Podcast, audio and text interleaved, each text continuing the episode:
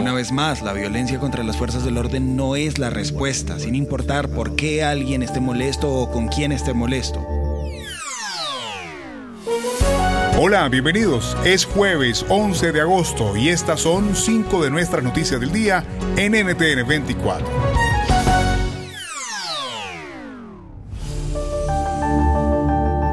De esta forma, denuncia Christopher Wright, director de la FBI, las amenazas que él y otros miembros de la institución han recibido tras el allanamiento en Florida de la residencia privada del expresidente Donald Trump. Precisamente un hombre armado y vestido con chaleco antibalas intentó hoy traspasar un área de control de seguridad en una oficina de campo del FBI en Ohio. Uh, at this time, no officers have been injured as a result of this. Uh, the scene is still active and there is still an active standoff situation occurring uh, at this time. La agencia federal advirtió a sus agentes que eviten a los manifestantes y se aseguren de que sus tarjetas de seguridad no sean visibles fuera del espacio del FBI. Del tema conversamos con Ernesto Castañeda, profesor asociado de American University. La gente que lo sigue lo, seguirá hasta la muerte y claro, esto lo ven como un ataque personal. Trump está perdiendo adeptos y gente que estaba, este, que eran independientes, que estaba en el centro, con todas las investigaciones, están siendo más cautelosos y preferirían que Trump no fuera el, el siguiente candidato. Así que eh, todo esto le, afecta, porque hay cada vez más y más evidencia que es imposible negar de que hay algo eh, turbio aquí. Y también vienen los mensajes de Alex Jones que van a tener más evidencia de cómo Trump coordinaba los ataques al, al, al Congreso. BP added more than $70 billion to the U.S. economy in 2022 by making investments from coast to coast. Investments like building charging hubs for fleets of electric buses in California and starting up new infrastructure in the Gulf of Mexico. It's and, not or. See what doing both means for energy nationwide at bp.com slash investing in America.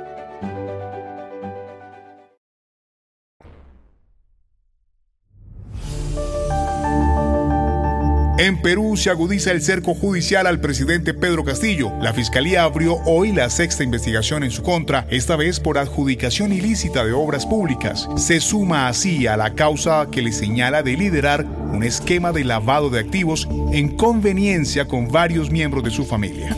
¿Qué esperar del futuro judicial del mandatario? Lo conversamos con Graciela Villasís, periodista, jefe de la unidad de investigación del diario El Comercio. Bueno, por la reacción que está teniendo, él vemos que no está aceptando una renuncia. La Fiscalía de la Nación va a presentar la acusación constitucional ante el Congreso.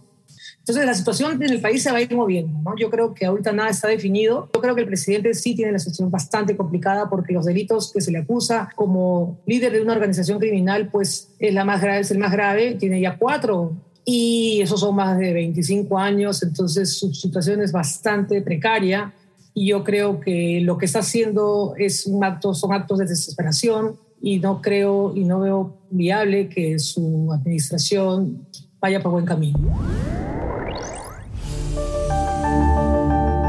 Hoy viajó a Cuba la delegación del gobierno colombiano para iniciar diálogos exploratorios con el ELN. El canciller Álvaro Leiva y el alto comisionado de paz, Daniel Rueda, encabezan este grupo de trabajo que incluye también a representantes de la Iglesia Católica y Naciones Unidas. ¿Por qué creer que ahora sí hay voluntad de paz? Alejandro Garcés, experto en seguridad y construcción de paz, exalto consejero para la reintegración, nos da luces grupos como el ELN, que surgieron por razones políticas hace muchos años, pues se han ido desvirtuando en el camino. Puede ser que en esta ocasión sea más fácil negociar con el ELN porque parte de su lucha ha sido justamente argumentando que en la democracia colombiana no da garantías para que personas que piensen distinto participen. Lo cierto es que hoy en Colombia tenemos un presidente que fue guerrillero, que es de un partido de una ideología de izquierda, pero ya ese argumento de que en Colombia la democracia colombiana no da garantías para sectores como el sector de izquierda, pues ya no es válido. BP added more than 70 billion dollars to the US economy in 2022. Investments like acquiring America's largest biogas producer, Archaea Energy, and starting up new infrastructure in the Gulf of Mexico. It's and, not or. See what doing both means for energy nationwide at bp.com slash investing in America.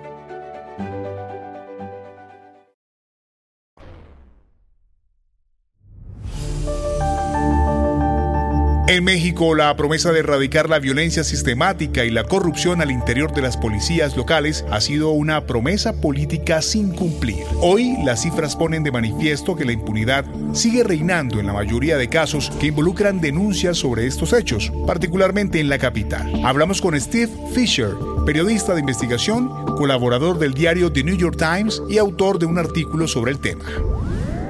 Pues lo que dice el presidente de la República respecto a este, nueve, este nuevo grupo que se llama la Guardia Nacional es que son incorruptibles. Entonces empezamos de ahí. Se supone que pues no hay nada que hacer porque ya este, no son corruptos. Ciertamente hay una contradicción porque estas cosas están pasando y muchas veces no tienen otro, otro recurso más que ir con los medios, porque en la Ciudad de México no está tomando el caso, no está tomando el asunto hasta que yo sepa, hasta el momento.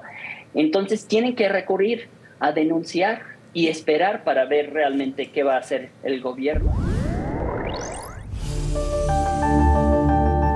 Y al cierre, en Paraguay, hechos como la reciente designación del expresidente Horacio Cartes como persona significativamente corrupta por parte de Estados Unidos o el asesinato del fiscal Marcelo Pecci han reabierto el debate sobre el papel de este país como epicentro, dicen algunos, del accionar del crimen organizado. ¿Qué tan profunda es esta relación?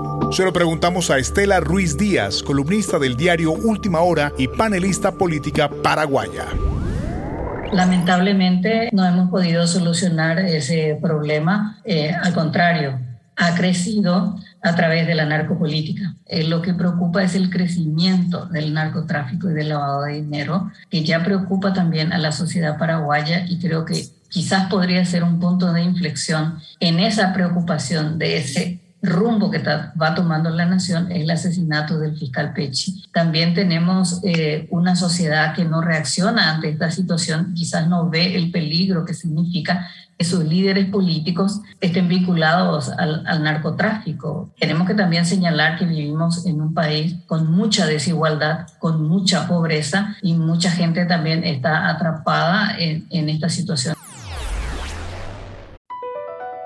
Across America, BP supports more than 275,000 jobs to keep energy flowing. Jobs like building grid scale solar energy in Ohio and producing gas with fewer operational emissions in Texas. It's and, not or. See what doing both means for energy nationwide at bp.com slash investing in America.